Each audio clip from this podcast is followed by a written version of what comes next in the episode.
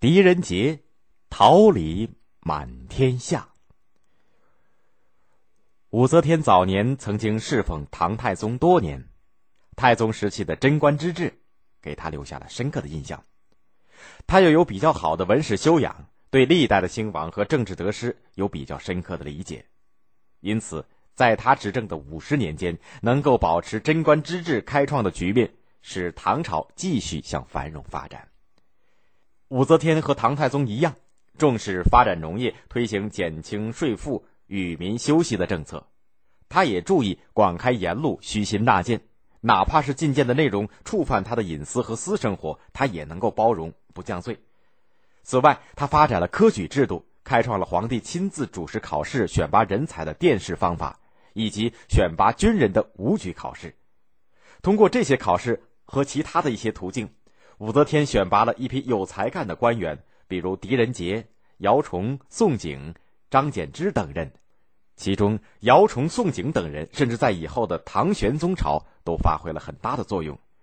而武则天主理朝政的时候，最著名的人物就是宰相狄仁杰。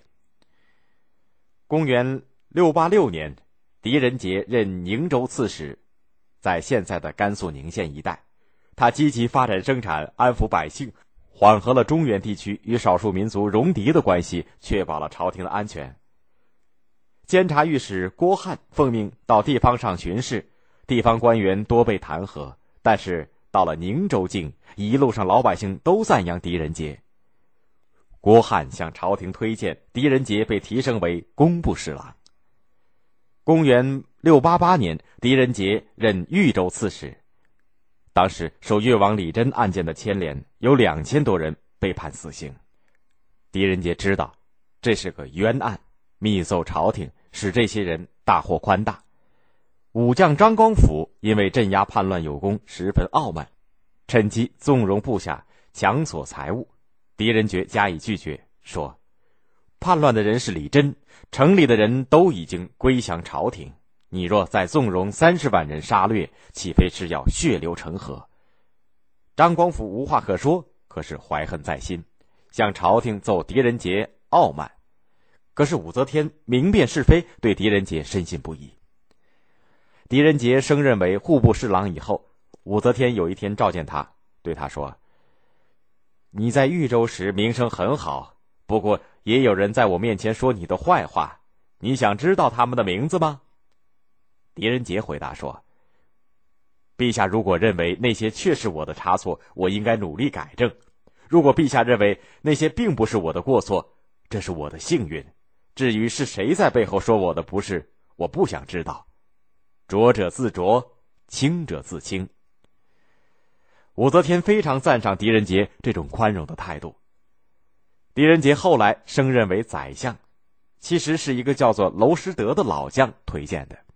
但是狄仁杰并不知情，而且还有点看不起娄师德，认为他不过是一个普通的武将，曾经几次把娄师德调到外地去。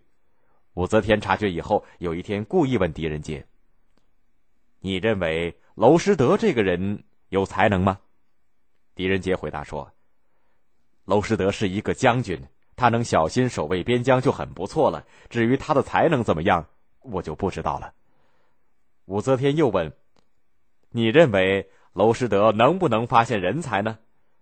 狄仁杰说：“我曾经和他一起共过事，但是没有听说他能够发现人才呀。”武则天微笑着说：“我能够了解你狄公，其实就是娄师德向我推荐的呀。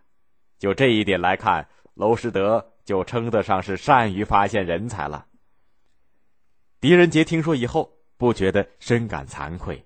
自言自语的说：“楼公对我有这样的大德，我竟然一无所知，真惭愧呀！”从此以后，狄仁杰就很注意发现人才，并且向武则天积极推荐。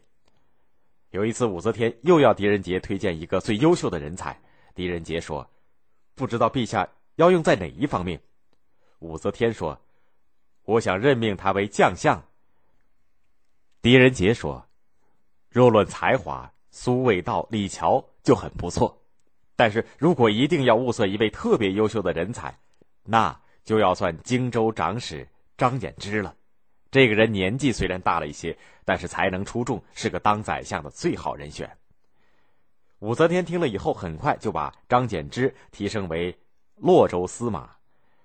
过了几天，武则天召见狄仁杰，又问起推荐人才的事儿。狄仁杰回答说：“上次我推荐的张柬之，陛下还没有任用他呢。”武则天说：“我不是已经提拔他当洛州司马了吗？”狄仁杰回答说：“我向陛下推荐的张柬之是一个担任宰相的人选，并不是让他当司马的。”于是武则天把张柬之提拔为刑部侍郎。张柬之不负众望，政绩出色，后来被武则天任命为宰相。像张柬之这样的人才，狄仁杰陆陆续续推荐了数十个人，其中如桓彦范、敬辉等人，后来大多成为唐氏中兴的名臣。